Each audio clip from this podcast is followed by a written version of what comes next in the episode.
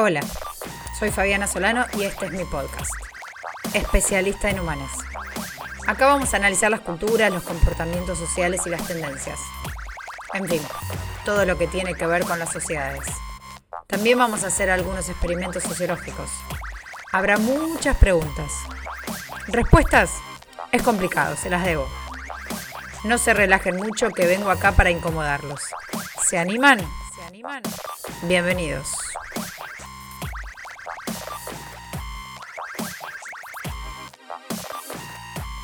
Hola amigues, bienvenidos al segundo episodio de este podcast denominado Especialista en Humanes.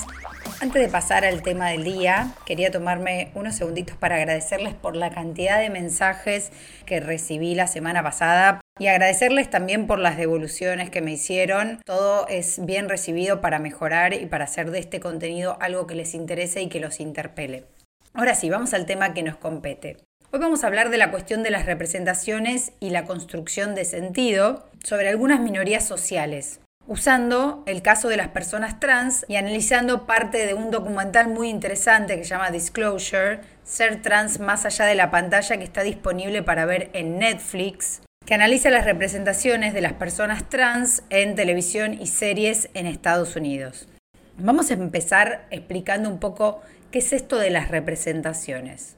Si bien, digamos, las sociedades están formadas por múltiples individuos, por una gran cantidad de personas, que cada uno tiene sus propias características y maneras de pensar, existe una gran cantidad de normas o pensamientos que son comunes y que crean como un entramado de creencias y afirmaciones universales. Las representaciones sociales son entonces como códigos comunes que sirven para nombrar, clasificar o caracterizar los diferentes aspectos del mundo en el que vivimos y tienden a guiar de alguna manera las formas en que actuamos, en que nos comportamos, en que pensamos las cosas Elegí particularmente el caso del colectivo trans porque en estos días estuvo en agenda el episodio de violencia que sufrió Zulma Lobato. No me voy a detener a contarles lo que pasó, pero sí me parece un caso paradigmático para analizar las representaciones y las estigmatizaciones que recaen sobre este colectivo. Y en el caso de Zulma Lobato, la ridiculización que sufrió históricamente y cómo eso puede llegar a arruinarle la vida a una persona y causarle muchísimo sufrimiento y dolor. El colectivo trans es parte de la comunidad LGBTIQ en Argentina y en todo el mundo, una comunidad víctima permanente de violencia, no solamente violencia física, sino violencia institucional, violencia simbólica. A pesar de que cada vez hay más conciencia y visibilización sobre el tema, incluso conquistas políticas, en los últimos años aumentó muchísimo la cifra de asesinatos y de episodios de violencia contra esta comunidad, que particularmente está dirigido hacia las mujeres trans. De hecho, para definir la violencia contra este colectivo se utiliza el concepto de crimen de odio. En los crímenes de odio, la orientación sexual, la identidad o la expresión de género de todas las víctimas son utilizadas como pretexto discriminatorio para la vulneración de derechos y violencia. Crímenes de odio no se trata solamente de episodios penales, es decir, un asesinato o abuso sino también, por ejemplo, que desde el Estado no se respete los derechos de esa persona. Eso es un crimen de odio. Según un informe que llevan varias organizaciones y activistas, en 2019, el año pasado, murieron 72 mujeres trans en Argentina. En 2018, en el marco del juicio por el asesinato de Diana Zacayán, se incorporó la figura de travesticidio en lo que fue en ese momento un fallo ejemplar, un fallo histórico contra Gabriel David Marino, esto lo que habla es que hay realmente un proceso de concientización y un avance no solamente cultural, sino institucional, desde lo jurídico y también desde lo administrativo, para tratar no solamente de reducir los niveles de violencia, sino generar un cambio cultural y aumentar la conciencia sobre la situación que sufren las personas trans. Esto es real. Y en este podcast, que justamente tiene la excusa de hablar de hechos sociales, Quería analizar la violencia dirigida hacia la comunidad trans no como un fenómeno individual o como algo de un par de locos, sino como un fenómeno complejo que no es actual, no nace de un repollo ni es natural. Es un hecho social, tiene un anclaje sociocultural y debemos desentrañarlo si nuestro propósito es generar una transformación en ese sentido. Argentina se puede decir que es vanguardia en este sentido. Hablamos antes de la incorporación, por ejemplo, de la figura de crimen de odio, pero también como la cuestión de la legalización del matrimonio igualitario. En 2010, Argentina se convirtió en el primer país latinoamericano donde personas del mismo sexo se podían casar. Esto abrió las puertas hacia un camino transformador en la concepción de esta realidad y de los derechos de las personas de, la comunidad LGBT. Y posteriormente también se transformó en el primer país a nivel mundial en aprobar la ley de identidad de género, que lo que hace es correrse del discurso patologizante de la condición trans. ¿Por qué es central acá la cuestión de la identidad y su resignificación? El tema de la identidad no se trata de una cuestión individual o de la vida privada. Sí, claro que cuando se apela a la decisión de utilizar esta ley, hablamos de la identidad autopercibida, es decir, cómo uno se percibe a sí mismo, pero al mismo tiempo, esa posibilidad de percibirse a sí mismo de otra manera es una cuestión social, es un tema político y también en algún sentido es un tema filosófico.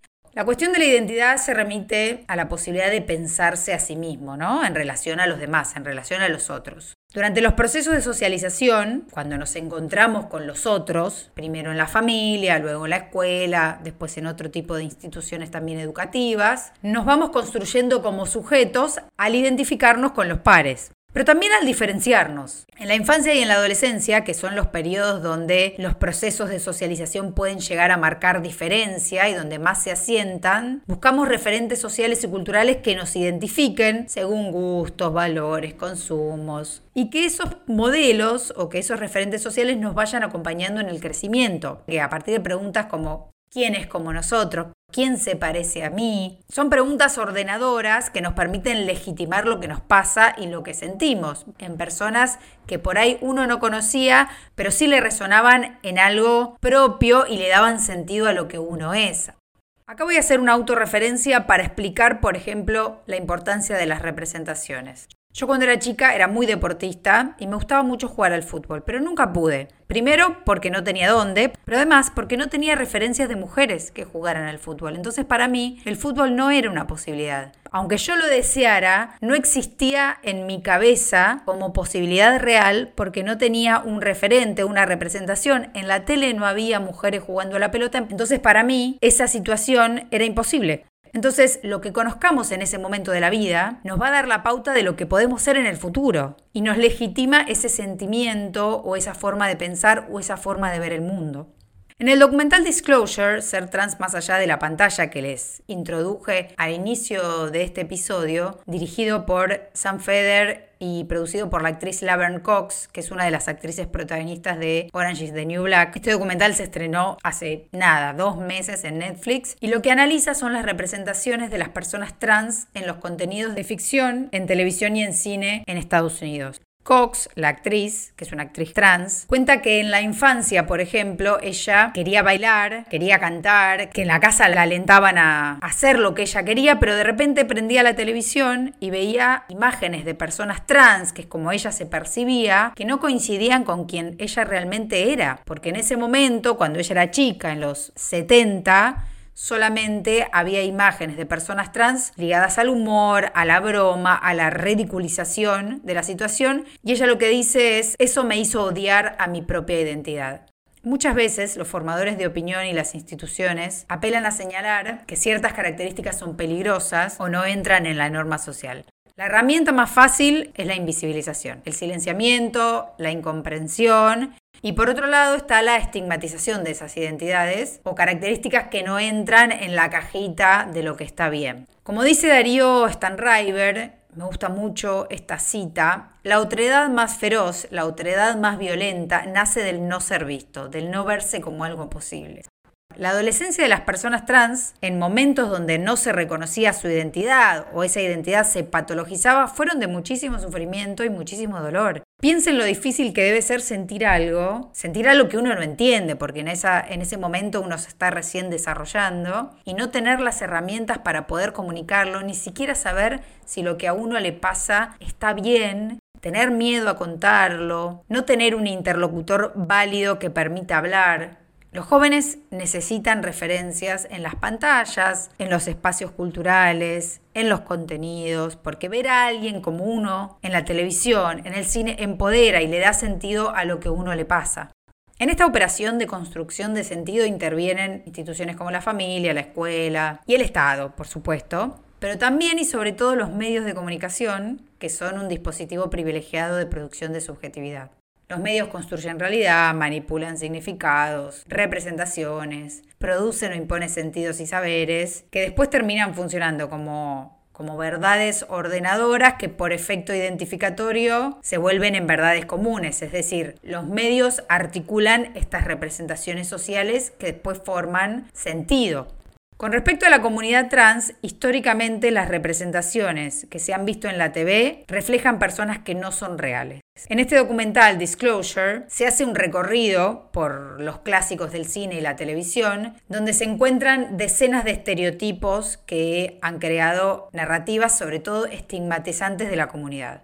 Un dato muy importante que introduce el documental es que el 80% de los estadounidenses nunca conocieron a una persona trans, por lo cual, sin información de primera mano sobre la comunidad, sin haberlos conocido, lo único que tienen como referencia son las representaciones que hacen los medios de comunicación, las películas mainstream, las series, etc. Entonces, lo que termina pasando es que las personas trans están sometidas a lo que las ficciones dicen de ellas.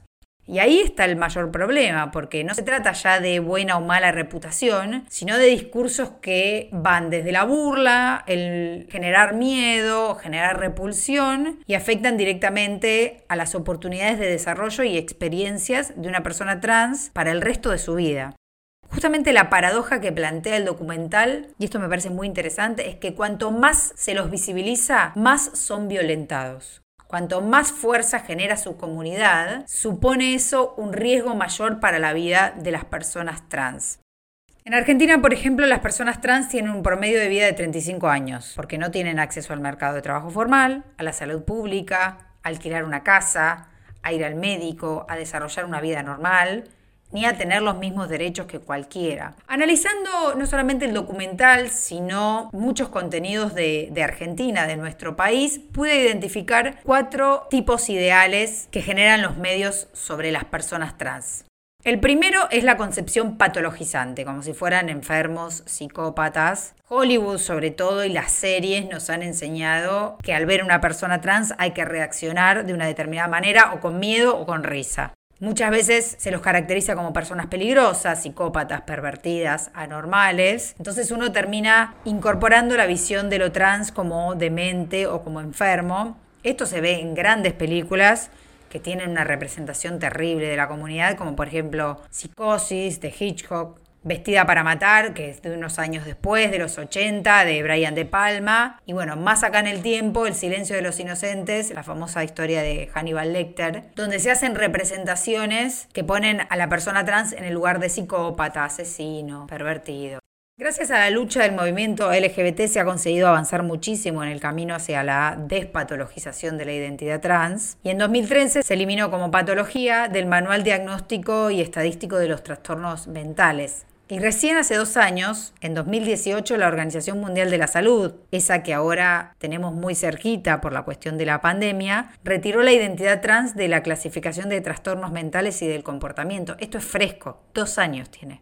Claro, justamente porque es tan reciente, esta idea patologizante persiste muchísimo en las representaciones, incluso en el sentido común y en el discurso de instituciones conservadoras y retrógradas como la Iglesia, que lo que hacen es sostener una visión psicopatologizante de las identidades queer. El segundo gran estigma es el de la parodia humorística, sobre todo en las películas o los contenidos de los 50 en adelante, 50, 60, 70, que se mostraba a las personas trans solamente en marcos humorísticos. Siempre los personajes no binarios eran como el objeto de broma de los programas. Y en el caso de los personajes transexuales, lo más común era ver a un hombre vestido con ropa de mujer, en una puesta en escena súper excéntrica, rozando lo exagerado y de una forma muy ofensiva, como si se tuvieran que vestir de forma graciosa para divertir a los demás. Y estos montajes lo que hacen es explotar a las personas trans, las ridiculizan, al tiempo que visibilizan solamente una parte, que es lo estético, ¿no? Que muchas veces es un obstáculo para dar a conocer la complejidad de la vida de una persona que es trans. Esto no pasa solamente en ficción o en cine, incluso en programas de preguntas y respuestas, como puede ser el programa de Oprah en Estados Unidos, o Susana Jiménez en Argentina, o Mauro Viale. Hemos visto a Mauro Viale maltratando a Flor de la B, por ejemplo, muchas veces. ¿Eh? ¿Vos sos un varón? Eh, nací. ¿Sos un varón? Nací hombre. ¿Estás operado, operada? No, todavía no. Todavía no, sos un varón. Sí, por llamarlo de alguna manera. ¿Cómo te llamas? Yo, Florencio de la Vega. ¿Y de, de nombre de varón? No me acuerdo. Cachito. ¿Eh? No, no sé, no. ¿No lo querés decir más? No, ¿Te has operado qué? ¿Gusto? solamente. Solamente. Exacto. ¿Tenés pito? ¿Eh? ¿Eh? Sí. ¿Tenés pene? No me operé, te dije. Por eso, tenés pene. Se tiende a reducir a la persona trans a preguntas personales y privadas que son muy violentas, como por ejemplo sobre el cambio de sexo, si todavía tienen pene o cómo se lo esconden. La preocupación por la transición o por la cirugía termina cosificando a la persona y evita que se hable de, por ejemplo, las experiencias de vida, las complejidades de ser una persona trans, la discriminación que sufren o incluso los proyectos laborales, porque cuando se invita a estas personas a programas de televisión es porque son personas conocidas, artistas, famosos, que tienen cosas para contar. El tercer tipo ideal es el de reducir a las personas trans a trabajadoras sexuales. Muchas ficciones generan una imagen automática y estigmatizadora de la prostitución trans. O sea, se, se hace como una asociación casi exclusiva entre persona trans y prostitución o trabajo sexual y se deja de lado, por ejemplo, los factores contextuales como la discriminación laboral o el no poder acceder al mercado formal que hacen justamente que esas personas tengan al trabajo sexual como la única forma de supervivencia. Según un relevamiento de la Alianza de Gays y Lesbianas contra la Difamación, que es una ONG estadounidense que monitorea el tratamiento de eh, temas LGBT en medios en Estados Unidos, en 134 episodios de televisión registrados donde aparecen actores o actrices trans, lo hacen en la mayoría de los casos como trabajadores y trabajadoras sexuales. Acá nadie está juzgando el trabajo sexual, pero finalmente se termina reduciendo a lo único que una persona trans puede hacer. Por último, el cuarto estereotipo es el de la persona trans como víctima de violencia y asesinato. En el documental de Netflix, la actriz Alexandra Billings cuenta, actué en muchos shows de hospitales y morí muchas veces. Seguían matándome. Es una narrativa muy recurrente en las series y ficciones, sobre todo la de los años 90 y 2000, que son dramas policiales y médicos, los capítulos donde aparecen las personas trans como víctimas de crímenes de odio, que son asesinadas o violentadas brutalmente, o también que sufren enfermedades que son originadas a causa de tratamientos hormonales. Esto además de falta de información real sobre lo que es un tratamiento hormonal, lo que hace es que se relacione directamente la vida de una persona trans con episodios de violencia, como si fuera un camino natural. Como si esa persona al optar por realizar una transición o por identificarse como una persona trans tuviera que sufrir episodios de violencia. Es perturbador, ¿no es cierto? Como ver en televisión que es tu único futuro, ¿se imaginan? A modo de cierre, a pesar de que las diversidades sexuales existieron siempre, lo que los medios de televisión reflejan es una reducción de la realidad, no muestran todo lo que pasa y al reforzar los prejuicios sobre las personas trans, sobre las personas no binarias, con representaciones estereotipadas, se termina generando una reducción en las oportunidades que esas personas puedan tener en la vida real y se legitima la violencia. La televisión desde su expansión se transformó en el medio por excelencia. Es el más consumido por la audiencia y a su vez el que cuenta con más herramientas comunicativas para poder persuadir al espectador. Hoy a esto se suman también las redes sociales. Por eso las representaciones de la diversidad sexual en las pantallas de cine y en televisión y en las series es realmente un paso muy importante y resulta fundamental que se trabaje sobre esto para poder deconstruir las asunciones erróneas que existen sobre el colectivo que aún hoy en el siglo XXI siguen presentes. La ficción audiovisual tiene la capacidad de actuar como una ventana. Como decíamos al principio, lo que uno ve en la pantalla es una posibilidad que uno tiene. Si alguien lo logró, uno lo puede lograr. A veces es pura fantasía, pero para muchas personas mostrar a los personajes en su humanidad, con complejidades, con historias reales, es una forma de orientación. Los personajes trans o no binarios siguen siendo escasos, casi no hay representaciones de trans, y menos de trans, por ejemplo, siendo exitosos en lo que hacen, pero hay algunas producciones que hoy en día buscan darles voz, visibilizarlos y por primera vez colocar a personajes trans como protagonistas de sus propias historias. Esta evolución nace de la mano de un cambio cultural muy grande, pero también de diversos proyectos que han incorporado representaciones positivas de las personas trans en los procesos también de creación, no solamente de actrices y actores trans, sino también guionistas, productores, directores, y esto lo que permite es crear historias más complejas, más profundas, más inspiradoras, historias reales. Si no pareciera que las personas trans se reducen a ser solamente eso y en realidad las identidades son mucho más ricas, más densas y más complejas. Eso es ser un humano. Algunas de estas series o producciones que han incorporado esta visión, Orange is the New Black, Sense8, Billions, bueno, muestran personajes que no están únicamente definidos por ser trans, y abren un universo también a otros aspectos de la vida del ser humano, como por ejemplo enamorarse, tener una familia o por lo menos soñar con tener una familia, desarrollarse en lo laboral. Entonces, el incorporar otro tipo de relatos abre las puertas a ver otros aspectos de la vida. La historia del colectivo trans ha estado siempre marcado por la opresión, por el odio, la violencia y sobre todo la invisibilización. Entonces, que haya más personajes que haya más representaciones está muy bien, pero no podemos pensar simplemente que porque los veamos más en los medios, esta revolución está hecha o el problema está resuelto. No, no, no. Como se menciona al final de este documental, cambiar la representación no es la meta, es solo una de las formas para alcanzarla. Hasta que no haya políticas públicas una legislación respetuosa y humanizante de las personas trans, hasta que no haya programas concretos con mirada de género, hasta que no se cumpla la ESI, ninguna representación en televisión va a mejorar la vida fuera de las pantallas. Es los efectos de la política. Sin embargo, las representaciones sirven desde lo cultural para iniciar este cambio. Muchas gracias por escucharme. Si les gustó el contenido y la pasaron bien, pueden compartirlo. Además, los invito a seguirme en mis redes sociales. Soy Faba Solano en Instagram y X Fabiana Solano X en Twitter. Y ahora sí, nos encontramos en el próximo episodio de Especialista en Humanes. Chao.